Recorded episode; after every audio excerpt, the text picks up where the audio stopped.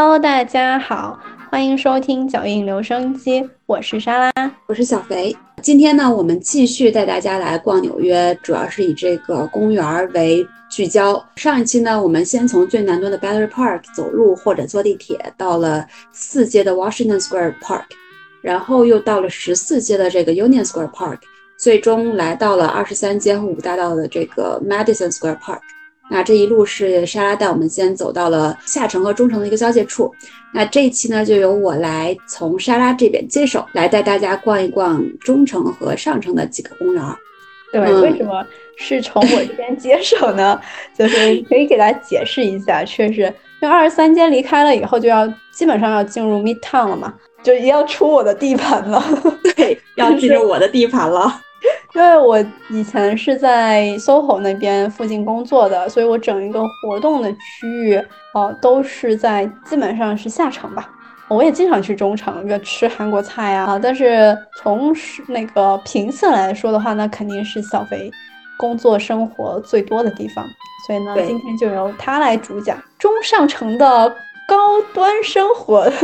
的一个情况是什么样子的。高端吗？下城应该是比较时尚，是吧？时尚年轻，中城就是游客比较多一些，然后上城就是 old money 多一些。嗯，好的，那我们这次就直接切入正题了。上一次咱们是在五大道和二十三街嘛，Madison Square Park，咱们吃完 Shake Shack，现在呢就先不往北走了，咱们现在向左拐，也就是向上北山的左西啊西走。咱们从第五大道一直走到第第九、第八、第应该是第九、第十大道左右吧。哇，那挺远的。我记得走大道要好久呢。是的，就是走大道还是蛮久的，走 street 还是比较快的。我们说走大道是说横穿大道的意思。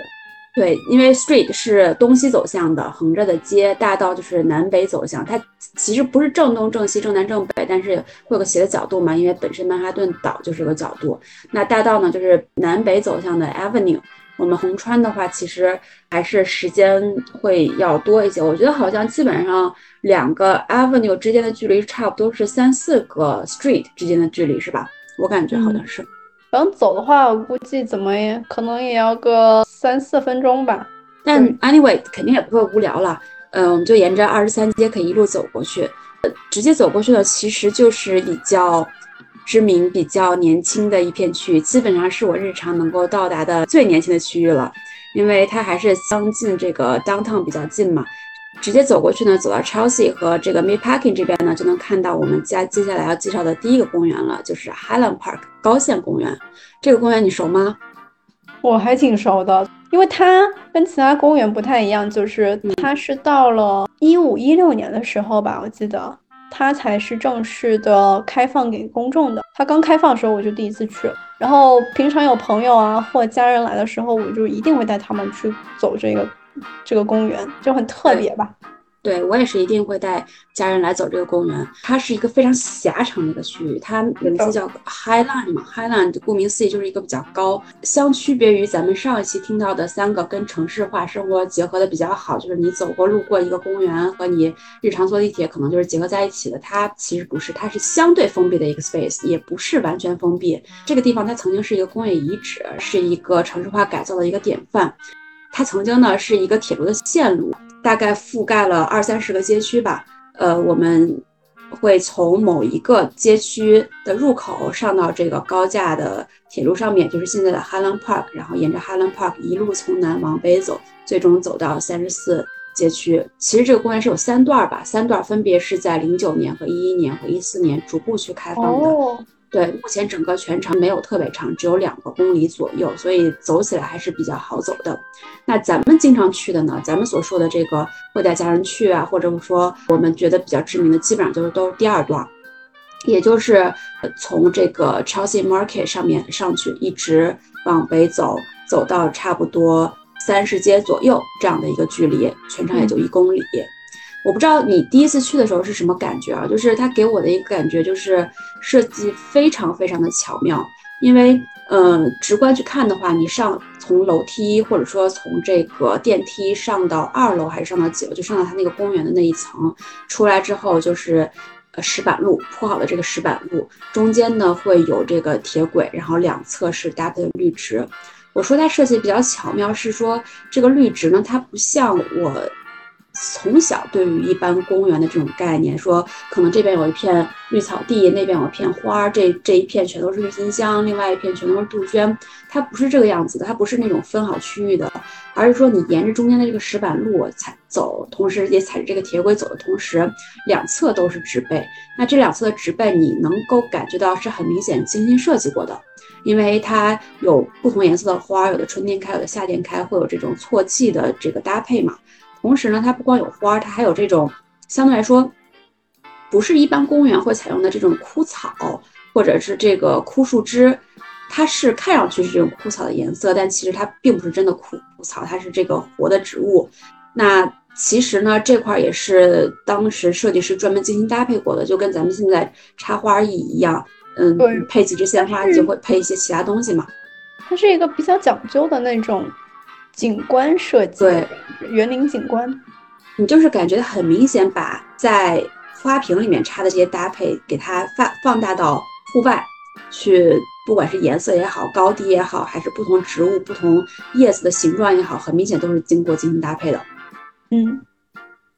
而且你知道吗？它这边在设计的时候也是有过精心的考量的，因为其实，在 Highland Park。成为 park 之前，它不是废弃的铁路嘛？大家在铁路废弃的时候，两边都已经长上这种荒废时期的植物了。所以目前来看，它并没有把之前的植物全都清理掉，然后然后重新铺上这种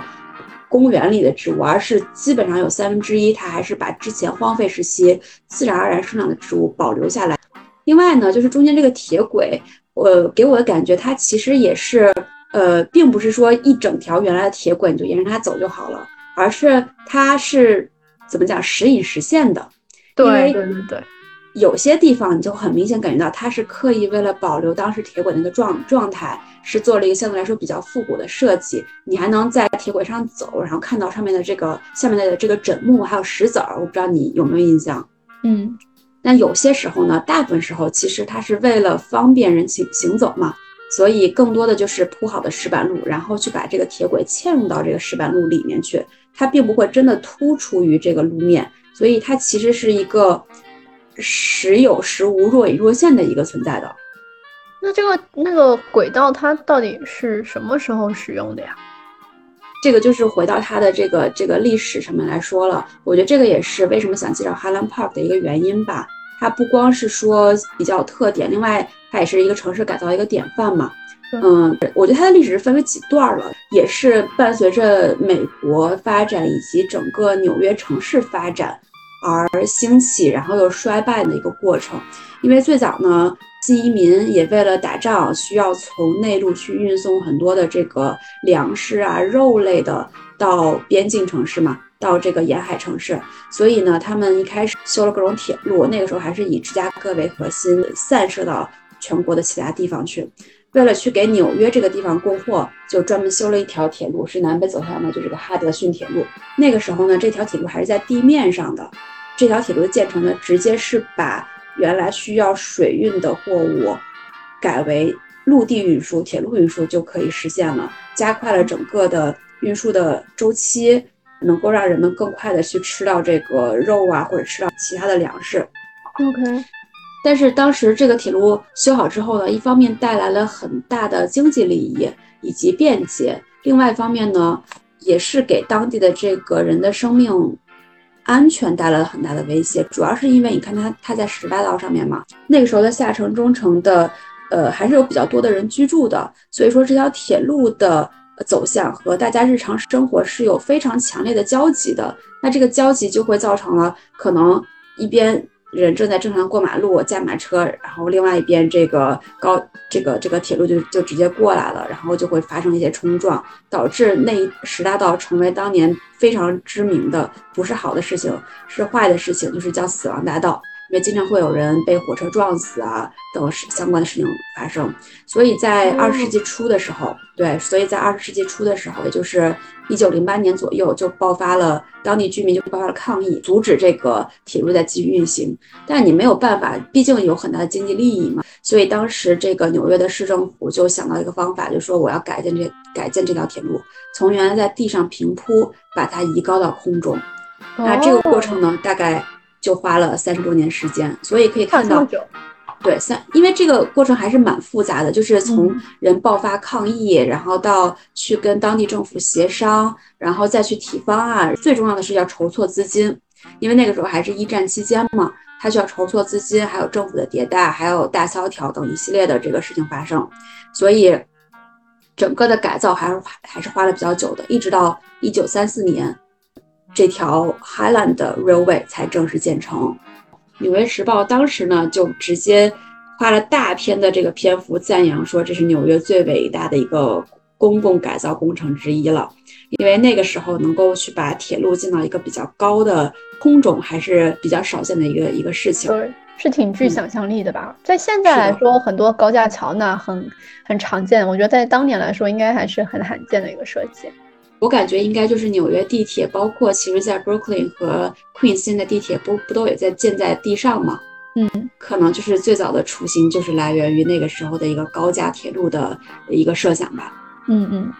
就这条铁路，它连接的地方呢，就是 Meatpacking Area 和 Hudson River 的这个港口的这个铁路。说到这个地方，这个名字很特别，但是它确实那一片地方的话，当年就是一个纽约曼哈顿的一个生肉仓库区，是吗？对，是的，因为最早就是芝加哥把这个肉、牛肉啊什么运到纽约来，运到 Hudson 这个港口，然后再由。再由这个 Hudson 的这个铁路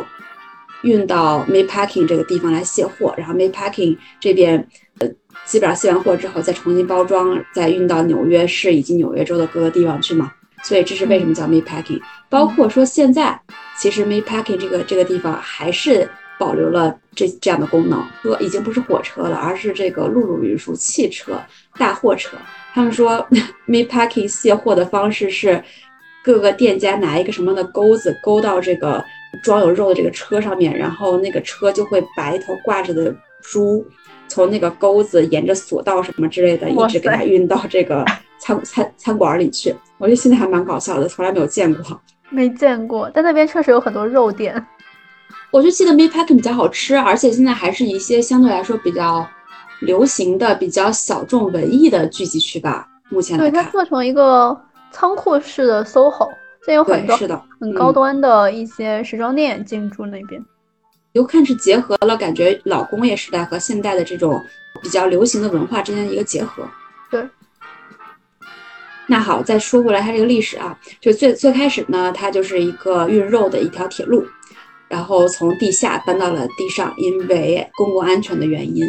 后来呢，这条铁路就逐步没落了。因为这个美国就开始强调要要修建洲际公路，就不用洲际铁路了，也就是咱们现在的美国公路四通八达嘛。这主要参考了德国的设计，所以一切的这种货运基本上就货车、卡车在公路上完成了。那铁路呢，就因为运输量降低，慢慢的就开始入不敷出了。所以原来的铁路公司呢，就把这个这段铁路，当然和是和其他铁路一起集合打包，一起转卖了。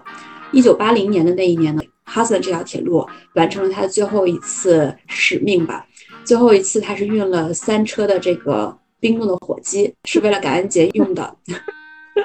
所以你看，从一九八零年开始到现在，基本上就是废弃的一个过程。那为什么一直到零几年或者一几年咱们才开始重新用呢？中间很长的一段时间，三十多年的时间，更多是大家不知道我应该把这这段铁路要怎么办。那个时候呢，直接大家的直接想法就是我要把它拆掉，拆掉之后，能够让这一块就回归正常生活嘛。因为你本身上面架着铁路，下面又是有商户的话，商户会抗议嘛。所以一开始大家都想把它拆掉，但拆掉呢又又要钱，所以原来铁路公司呢也没有这个钱去支付，他们就一直闲置着，大概闲置三年左右。一九八三年呢，当地在 Chelsea 那边住的一个人，他因为从小就伴着这个铁路的成长嘛。所以他当时就想说，我希望能够把这个铁路给它保留下来。当时就最早破天荒的先提了一提议了一次，说我能不能把这个铁路保留，然后把它改成一个步行道。一开始被接受了，准备其实改造了，但是因为种种原因，包括政府的原因，包括跟当地铁路公司以及其他铁路公司这个利益纠葛的原因，这个方案很快就被搁置了。不光搁置了，且这个铁路还被拆出了南段。所以原来这个铁路其实它长是更长的，大概是有十三公里长吧，我记得好像是。然后对，因为一九八八三年的那次尝试没有成功，就直接把这个南段拆除掉了。所以能够看到，咱们现在基本上是从 Gansworth Street 往上走，一直一直走到三十四街。所以一九八三年的这次尝试，它并没有成功嘛，因为各种原因，就直接导致这个改步行道的方案被废弃了。同时，因为这个当地居民 Chelsea 这块的这个什么产权业主，他们强烈抗议，要求政府说必须拆除，所以当时铁路公司就是花了大价钱去把这个铁路南段拆除掉了。这也是为什么我们现在看到这个 Highland Park，它直接是从空中起来的，它并没有一个所谓真正的这个铁路运输的一个起始点，是因为它的南段对，是因为它南段就被拆了，嗯。第二次尝试呢，就是从八三年到九九年，又搁置了十五年的时间。那个时候就又开始评估改造了。核心原因就是因为这个这段铁路又被当做资产包的一部分转手了，转手给一个 Florida 的一个铁路公司。所以当时这个公司又开始认真评估改造了。而且这个改造方案呢，是得到了当时的市长 Bloomberg 他的一个支持的。你知道这还蛮搞笑的，当时他们想改造这个。铁路的方案呢，先交给了前市长，结果前市长直接给毙掉了。后来呢，新市长在竞选的时候，为了能够得到更多人的支持嘛，所以基本上前市长的否决的方案到新市长都会得到一个支持。所以新市长 b o m b e r 他上任之后，就是自然而然说，哎，我对这个这个方案是有好感的。你不能说支持，当当时他还只是有好感，觉得我可以这么做。但那个时候呢，因为九幺幺的原因。直接直接就导致纽约市政府没有特别多钱嘛，他需要把钱投到其他地方去，所以这个方案又保留了。这次是有两个人，他们对于这个铁路也是同样很有感情的，因为他们从小也是在铁路上玩，知道这个铁路上面能够有欣赏到什么样的美景，所以他们当时一拍即合，说我们就想一个方案，想一个能够给市政府带来一些经济收益的方案，看能不能得到这个市政府的支持。所以他们当时测算。测算了一下，说，哎，我一共需要投入差不多一个亿美元左右的支出，然后能够换来一个二点六亿左右的收入。那当时的市长 Bloomberg 一听说，觉得还是比较划算的，因为你修建这个铁路、修建这个公园之后，不光是这个公园的收益，还有更多是周边房地产带动的一个收益嘛。所以他们当时一听觉得挺好，就开始同意改造了。这是第一步，就新拿到了一个政府的批准。那第二步呢，就是征集方案了。原本的主意是从两个当地的生活在当地的人 initiate 起来的嘛，所以他们非常注重的一个事情就是如何去 involve 更多的当地人，以及如何去把这个方案的征集、方案的选择能够非常及时的公开给大家。他们就把整个方案的征集就是开放给大众。有人说要建一个两公里的游泳池，说从一头游到另外一头，是一个俄罗斯人的一个方案。然后还有一个人是说要做一个这个悬空监狱，这样子就能让犯人在里面能够看到大家是日常的生活是什么样子的，还要说有玻璃什么之类的，特别搞笑。大家如果去过 Highland Park 的话，应该知道就是它其实这个高县公园离旁边的这个住宅建筑是非常非常紧凑的。当然那些建筑可能是因为这个公园后来才这么建的。但是如果是说想象这里有一个监狱，这么横穿了整个曼哈顿的中城的话，那旁边的这些建筑就会很吓人吧？窗户就盯着这个监狱看。别说 回本了，基本上中间建了个监狱，你周边的房地产根本卖不上价格，肯定。所以这个方案我觉得就是纯纯属就是搞笑。另外还有一个就是过山车，说本来这边就是钢筋结构嘛。那我就干脆利用钢筋结构，直接修个过山车，要修两公里左右。我不知道这个过山车要坐多要坐多久，还要上上下下的。反正大家还都是蛮有创意的。最后征集下来呢，那肯定就是还是现在的这样的城市和公园融合在一起，既保留当时的这个铁轨，又能够去给人们创造一个不一样的对这个城市的 view 吧。一边逛公园，一边能够从高处去去欣赏一个非常密集的 downtown area。也可以看到，其实整个 Highland Park 的这个成型，一方面是说历史的原因，历史上面运货从水运改到这个火车运，导致这个轨道建成，然后又改成汽车运，导致这个轨道的衰落。衰落之后，大家又因为有人想拆，有人想留，就争论了很久，导致它闲置了很久。最终，大家还是。希望说，我能够在自己生活的地方有一个更好的一个 view，有一个更好的一个城市景观的形象存在。目前来看，我觉得很明显，这个改造是非常非常成功的。因为原来计划是说一个亿美元的投入，然后两点六亿的营收嘛，实际上最终的投入是超了五千万的，也就是一点五亿美元投入。但是它给纽约的贡献可是远远超过最开始的计划的。就截止到二零一一年的时候，他已经给纽约贡献了十亿美元的一个税收了。所以能够看到，这个这个公园的改造不仅仅是说给城市增加了绿植，给城市增加了一个休闲活动的场所，更多是也连带当地的一个经济、当地的房价、当地的这个社区的建立，都很好的把它围绕着 Highland Park 组织了起来。嗯，从这个例子上面，你刚才描述的整个历史来看，还有另外一个很有。纽约特色的就是这里面的居民，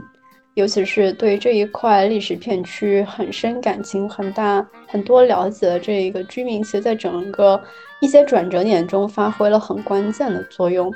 嗯，我觉得这也是折射出了纽约的一个很有特点的文化吧，就是当地的居民对于 历史的保护、建筑的保护，其实是。有，首先他们有很大的话语权，另外的话，他们确实是会投入很多的时间和情感在这里面的。印象中，呃，经常拍摄纽约的一些电视剧里面也会有这样子类似的桥段，就是为了要保留某一个建筑，他们会在街上去游行啊，或者是去示威，去市政里面去争取，比如说。啊，我记得之前《How I Met Your Mother》里面就有这样的一个场景。最近我看到另外一个讲纽约的剧，就叫做《The Only Murderer in the Building》，就是我看了公寓谋杀案的那个，对，也是 Selena Gomez 演的那个，对，也是关于就是这个街区的一个建建造，就是他们的市民是真的非常深入的去参与到这个市政规划上面去的。哦，这跟我们日常接触的这我们的这个生活还是挺不一样的吧？除了它的历史比较有特色之外，我们现在如果沿着 Highland Park 去走的话，可以看到这里这一路上的风景也是比较独特的。因为你基本上是在高处一路从二十几街到三十几街穿过去，能够看到沿沿线的很多非常经典的建筑，它的每一处的这个歇脚的地方也都基本上是设计师想让你停留一下。能够很很很巧妙的一些角度的观点。我记得就是沿路的话，首先建筑旁边应该是有一些高级的住宅吧，还有酒店，对对，设计的很很前卫，然后会让人有一种窥探欲，想看一下里面的这些房间的布置是什么样子的。另外的话，我就记得有几个歇脚处，你一扭头都能看到一些比较大型的涂鸦，而且涂鸦应该在纽约当地也是非常有名的吧？嗯，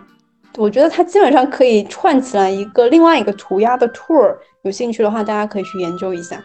对，所以它基本上一方面是说我沿着这条。呃，铁路及两边的植被走一走。另外一方面就是你在走的过程中，两边周边的本身的纽约城市的建筑是如何伴随着你一起从二十几街走到四十几、三十几街这样的一个过程。嗯哼，有穿越。但是但是呢，现在啊，我听说好像因为去的人太多了，因为 Highland Park 特别知名，就它真的是一个游客会去 stop by 的地方。据说百好像百分之。多少百分之七十还是百分之几十的人都是外地的游客，所以就导致里面的人非常多嘛，所以很多可能原来可以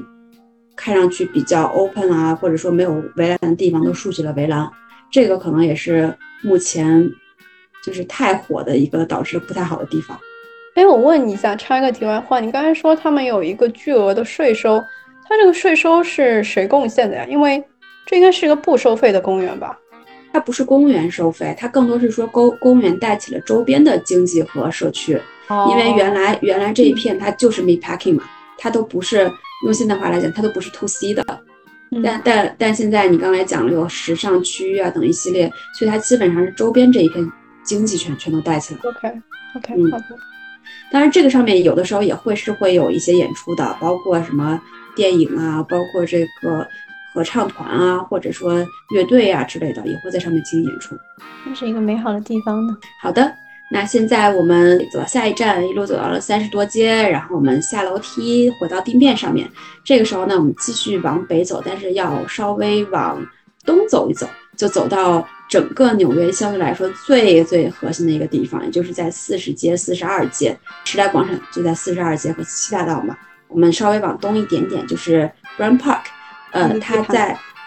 对，就是 exactly 我的地盘，因为我平常是在七大道和四十二街上班，那 Brand Park 呢是在六大道和四十街和四十二街之间，所以呢，平常我们更多是说，比如说中午吃饭的时候，吃完饭来这边溜达一圈，又或者说我买了什么沙拉，又又是沙拉，买了咖啡，然后拿到这个 Brand Park 里面去坐一坐。晒晒太阳，这都是非常经常做的事情了。这个公园也是一个我非常喜欢的公园，我觉得它设计的很巧妙，并且很美丽。哎，为什么巧妙啊？就像你刚才说，它其实旁边是非常高大上的这些写字楼，是吧？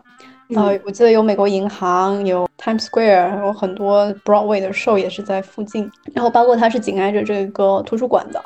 但是在这么密集的一个楼宇中间。这一块绿地，你每次进入进去的时候，我就觉得仿佛进入了另外一个世界。我记得它中间有一些咖啡卡车，然后有一些就像你说的，你去吃沙拉或者是喝咖啡的时候，有一些这个椅子，有一些 bench 可以坐。每次坐在那里的时候，就是很特别。我就是过个马路，它就是就到了一些写字楼，但就在这个公园的话。就是一个绿树葱葱的，像是一个世外桃源这么一个地方。它的绿化的布景也是非常的密集的，嗯，然后包括它里面的一些设计吧，我有点说不上来，但是我感觉还是挺精致化的。包括它会办一些市集啊，还有包括那个喷泉，我记得也是很精致的一个 decoration 这样子。对，我觉得基本上就是像你说这么多吧，因为这个地方本身它比较小，就它不是一个那种大公园，它比较小，但它应该也会比这个 Union Square 要大，它在差不多是有三万平方米，左边就是第五大道，右边就是第六大道，所以能看到就两个大道之间的一个公园，然后四十街到四十二街之间就是两两个 block 之间这么一个公园，所以能够看到它不是很大，但是它呢就麻雀虽小五脏俱全，什么都有，而且啊。它是因为是在最核心的位置嘛，刚刚也说了，所以这个公园人流量我觉得应该是算是非常大吧。我没有比较过，但我们平常去的时候人流量都非常非常大，因为本身离时代广场近，然后大概是步行个三五分钟就到时代广场了，所以游客很多，同时周边写字楼有很多。我和我很多朋友其实都在周边工作，中午的时候会来这边吃饭啊，或者下了班来遛弯啊，都会有这种情况，所以它本身人流量很大。那这个公园呢，除了我们日常是说歇歇脚之外啊，它更大的一个特色，我觉得就是因为人人流量大，所以它能够承接很多活动。我们可以先说一下这个公园的一个大概的一个构造，就是它最中心的位置是一大片草坪，草坪周边是一圈土路。土路周边就是有一一圈树，然后旁边有一圈石板路，最外面是一圈树，所以基本上它跟人行横道，就是咱们日常行走这个人行横道之间是有是用这个树直接隔开的，所以能够看到草坪这一块是一个比较大的一个 open space 嘛。那因为它有比较大的 open space，然后连带周边有这个石板路，就能够允许它去做一些活动，比如说夏天的时候，这个草坪上面就会有人做瑜伽。哇，那个我记得曾经有一次我在那边走过，看到他当时那个瑜伽活动，我都被吓到了。对，非常多人，有上千人在做瑜伽。密密麻麻在那边，我觉得上千人可能没有吧，我不知道呀，因为草那个草几百号肯定有。那个每人带一个垫子在那边做瑜伽，环境非常好。因为你的东侧就是这个纽约图书馆嘛，这个建筑也是比较有历史骨感的一个一个建筑，旁边有高楼大厦，你又在一个城市绿洲里面去做瑜伽，感觉是非常的自然的一个一个状态。还有呢，比如说夏天的时候有会有这种 movie week。会在这个草坪上面搭一个大屏幕，大家或者坐在草坪上，或者坐在这个石板路上的这个小铁椅子上面，那个绿绿色小铁椅子还是蛮标志性的。去看电影，冬天呢就比较有特点了，就是周边的这个石板路上面就可以有圣诞市集，有一点像那个 Union Square 上面，但是还不太一样，更多是一个一个小的推车，是封闭性的这种市集，有点像那种我在五棵松，就是也是一条封闭式的走廊。临时搭建的，然后里面有一个小铺子，有卖热红酒的，然后有卖这个什么吃的的，有卖画的，什么都有，特别有圣诞氛氛围。中间这个草坪呢，冬天就会变成我最喜欢的一个地方，就是溜冰场。我不知道为什么，每次走在纽约的街上，看到有人在那在那边溜冰的时候，你都会觉得哇，好幸福。但我从来没有尝试过，一直到一直到我离开纽约前的那个冬天。我拉着我朋友一起去，在里面去滑冰，特别有感觉。你可以看到三万平方米这么一个小小的公园，它其实承载了非常多的人类的文娱活动，不仅仅是我 pass by 的一个地方。我觉得，就听你刚才描述完，唤起我的那些回忆，我会觉得它不仅是我刚才所说的瞬间过一条马路就能进入的一个桃花源，并且它这个地方。是生机蓬勃的，就是孕育了非常多的活动文化，而这些活动和文化它都是周而复始的，一直在发生在这个地方。可能跟我们现在不太一样的就是，我们经常看到了一些文化活动，因为国内那些它是以这个文化活动为主题，但它每年可能在换着地方变，所以你更多的是对这个活动本身有一个 attachment，但是这个地方。可能就没有太多的留恋，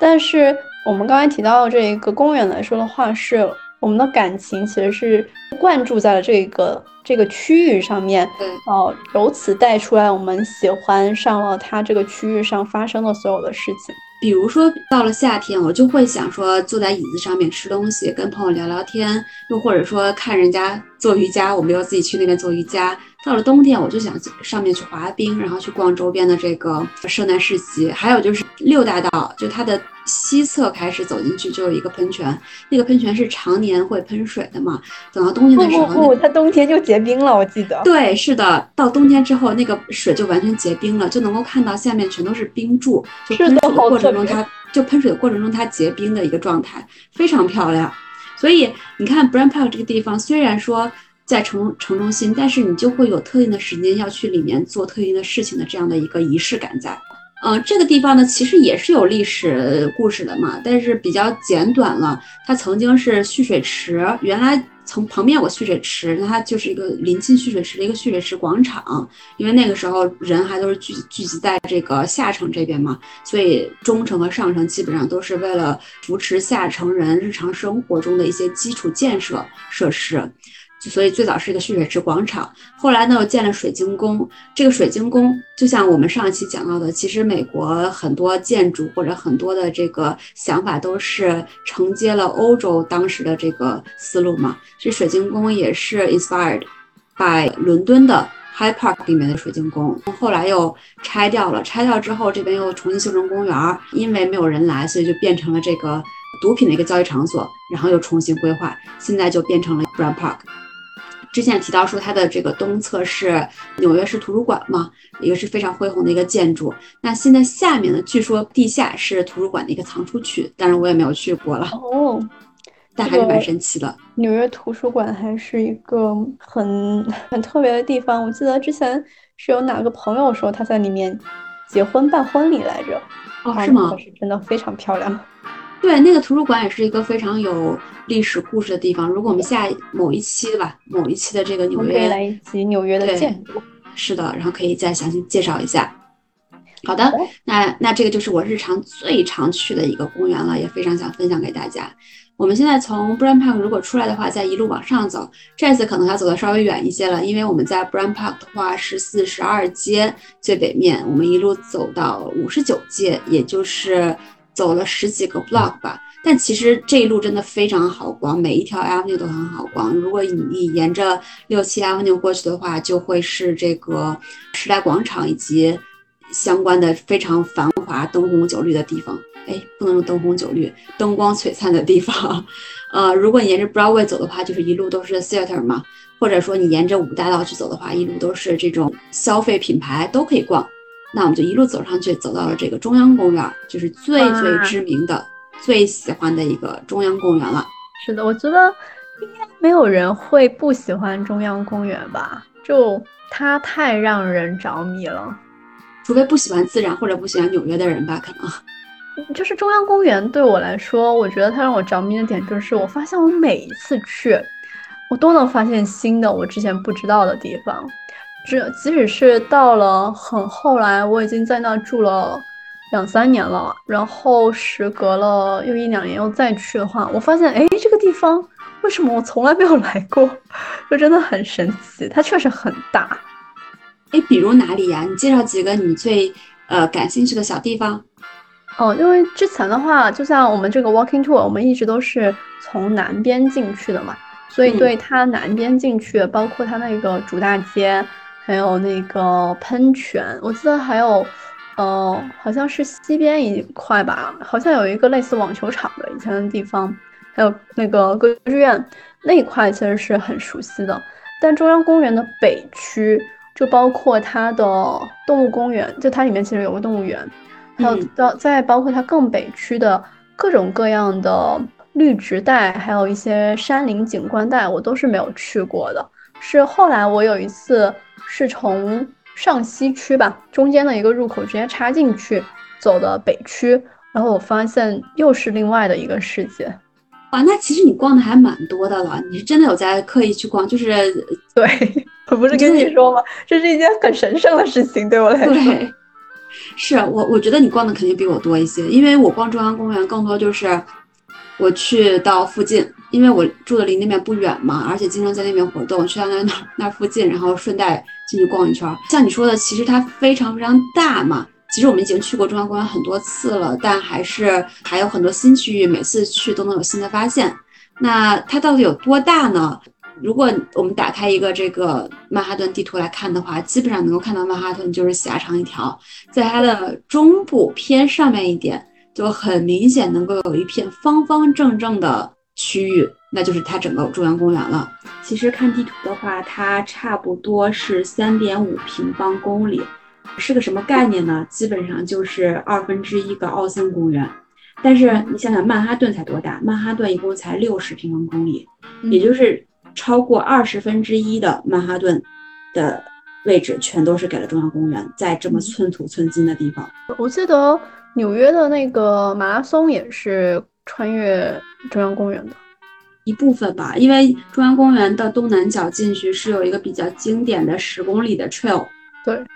就在这么大的区域里面来看的话，如果要是看那种。俯瞰的视频或者图的话，其实就更明显了。我在那个 YouTube 上、哔哩哔哩上应该也有 YouTube 上看过一个视频，就是讲中央公园从北到南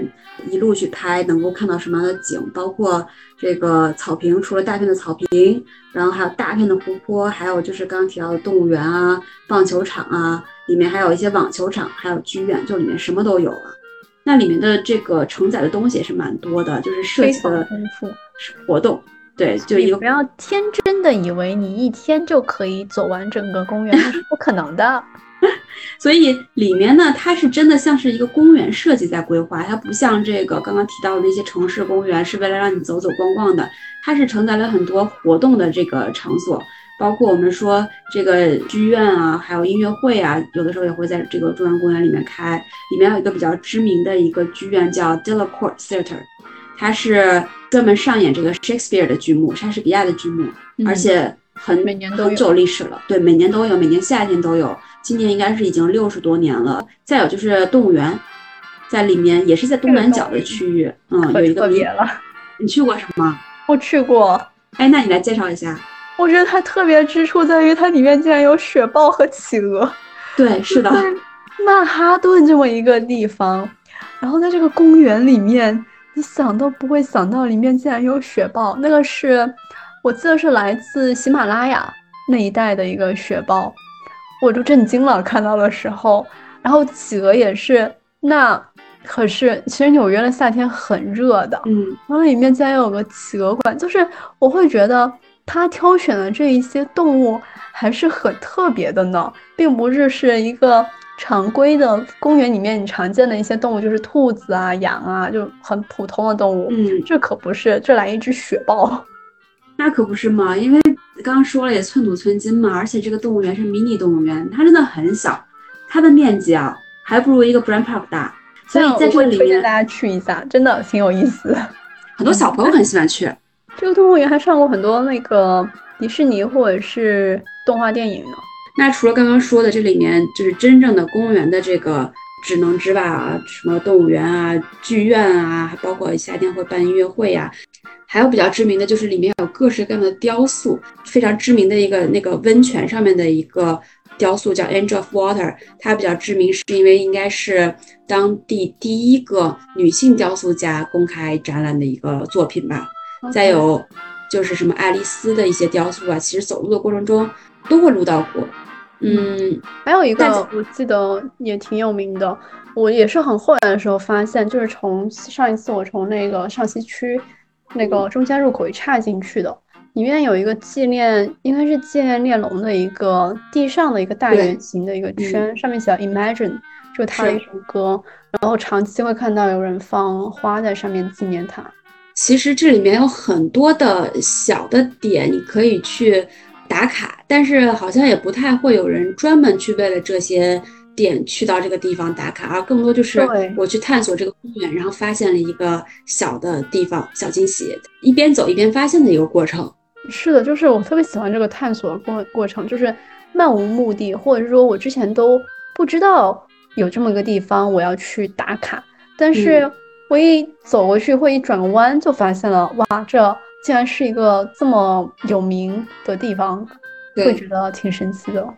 对，所以之前有朋友问我说说去中央公园玩什么，我都想不起来，你知道吗？我都是在想说，OK，那里面有动物园什么，但是可以划船，对。但是这些东西，就是你要让我推荐的话，我可能不会是第一个想推荐的东西。更多，它对我来讲还是一个日常去放松的一个地方。我现在能够想想到这个场景，基本上就是我从五十九街穿马路，因为马路边上会有很多这个马车，你记得吧？对对对对，对，就是那种很很看上去很欧式浪漫的那种马车，我没有坐过，因为。当时感觉是游客才会做的事情，但但是我现在去想一想的话，感觉好像如果能够坐一坐马车的话，也不失为一种体验，就类似于，应该类似于坐这个什么人力车逛北京胡同的感觉是吧？我感觉。但你知道吗？现在我想起来中央公园的第一个印象是什么？是那是几年了？我有点忘记了。当年 Pokemon Go 火遍全球。你才想起来吗？在半夜八九点的时候，有几百号人像幽灵一样，在整个中央公园穿梭，在追逐一个不存在的大型宠物小精灵。这个简直是我对中央公园非常印象深刻的一个地方，太深刻印象，像疯了一样。我基本上是从它那个东南角进去，也就是咱们去抓小精灵的那个地方。我才知道那个名字叫 Grand Army Plaza。我每次记得那里就是往第五大道稍微走一点，就是 Trump 的大厦。对，那边还有一个那个苹果店比较知名的，所以基本上我都会从那个角进去。进去之后走几步，其实你的左手边就是一个一个湖，我会叫它湖，但它其实如果你放到整个中央公园的这个视角下去看的话，它其实真的就是一个非常非常小的一个池塘了。嗯，我记得那个，好多人在那遛狗，对，非常多人遛狗，不像国内的公园其实是不能进狗的嘛，大多数那边是非常多人遛狗的，环境很好，太幸福了。是，嗯，然后你的右边很有特点，就是一个大片的草坪，第一次去的时候就能看到很多人在里面穿着比基尼晒太阳，嗯，那个时候我第一次有一个形象的形象的概念，就是什么叫 sunbathing。然后我们穿过这一条小路之后，你再往前走，就能够看到左右两边有各式各样的人，包括有人坐在这个座椅上面，呃，读书、睡觉都有，还有人就是在跑步，还有人是在遛狗，而且它的这个 trail 比较有特点就是。它会分成两条，比如说跑步和骑自行车专门是在一条，另外一边想去周边的支路上面去探索一下的这种步行道是另外一条，所以两边是不会互相干扰的。当然前面也会有汇合的地方，所以你能够看到它的这个路线的设计上面也是满足了不同人们对于这个公园的一些诉求的。再去往前走的话，就还会有比如说弹钢琴的、打架子鼓的，就什么样的都有，你都不用去想说我为了去到达什么样的目的，而是就完全放松。看看前面有什么东西能够给到你一些比较好的感受，而且它很好的一个地方就是中央公园，尤其是往北走，它连接了，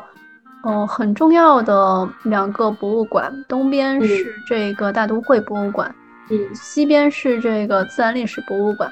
嗯，首先，所以这两个博物馆在全球也是非常知名的，这经常从那个博物馆又是大都会啊，我记得就是顶层的时候就可以眺望到。这个中央公园，然后有时候你从博物馆溜达出来的话，也是可以来公园这边走一走的。所以整个设计路线来说是非常的便捷的。嗯，是的，而且它如果再往东再往西的话，其实就是呃上东区和上西区，就是我们传统说的 old money 以及有钱人住的地方了。因为能想象到嘛，你就是住在这个地方，然后窗户外看一看，又或者说我直接下楼走一走，就到中央公园里面去遛弯、跑步、遛狗。干嘛都行，就很幸福。这个位置真的非常好。是的，我一度以为中央公园可能原本就是一个公园，然后把它就重新周边规整了一下，变成一个公园。但其实也不是这样子的。就中央中央公园的一个发展史还是有一些心酸的，因为，嗯，怎么说呢？当时它的一个背景也是在十九世纪初的时候，纽约的人人口激增，几十年间翻了四倍。那这个时候，原来的移民思想就是我占地为王的这样思想，逐逐渐转变成了说，OK，纽约是我的家，纽约是我未来要生活的一个城市，我要把纽约打造成一个什么样子的一个状态。所以，这个时候人们就提出说，我要在纽约，我们要在纽约建一个大型的公园，能够去给纽约市民提供一个放松娱乐的场所。这是当时一个背景的由来。但那个时候在规划地的时候，其实非常非常难，因为十九世纪初的时候，大家还都集中在 downtown 嘛，北部并不是没有人的，北部也有人。是谁在这儿住呢？是当地的比较早先发展起来的黑人，有经济能力的黑人，买了当地的地，然后在当地建了学校、建了教堂、建了自己的什么医院等一系列生活的居住的环境所必备的这个设施。但这个时候，纽约市政府又把这一块地划成了市政的公园，所以就不得不去把这些当地居民去给它迁出出去，而且是通过一纸政令的方式，就把人家从经营了几十年的家迁移出去的这样的一个方式。所以能能够看到，现在之所以呈现出来这样的一个比较环境优美、然后放松啊自然环境的这样的一个公园，一方面也是说纽约整体市民说我要。打造我的家园，但另外一方面也是以一些人的搬离家园为代价。嗯，是的，就是中央公园，以中央公园为代表吧。这一次上下两集我们介绍这些公园，他们其实都是经历了一个非常长的一个发展历程。是的，呃，它也见证了整个不能说美国吧，至少是整个曼哈顿的两百年来的这个历史。这说中间的过程中，也是很多人互相的奋斗也好，争取也好，甚至是斗争也好的一个结果吧。那我知道，其实像国内来说，现在越来越多这个城市公园也开始规划或参考国外的一些设计了。比如说，应该是今年就要开放这个上海的一在浦东的一个公园，就是对标纽约中央公园去设计打造的。那也期待国内的这些公园能够越来越有生机，越来越能够成为城市居民的一个除了日常生活休闲以外的精神的寄托吧。好的，那我们今天的节目就先录到这儿了。最后有没有什么给大家推荐的呀？按照我们的惯例，纽约呀，你有吗？你最近看的比较多。哦，那我先来推荐两本书吧，一个是非常经典的《纽约客》，白先勇先生的著作了。另外一个是最近比较新的一本书，叫《纽约无人时刻》，你能看到两个名字呼应的，作者是沈新成。那《纽约客》呢，更多是讲了上个世纪华裔在纽约的一些事情，或心酸或温馨的经历吧。那《纽约无人时刻》呢，更多是说以博物馆为线索，去把整个纽约的大大小小博物馆以及作者在当地生活几年的这个经历以及感想结合在了一起，都是两本不错的书。好的，那我们今天节目就到此为止啦，下期见，下期见，拜拜，拜。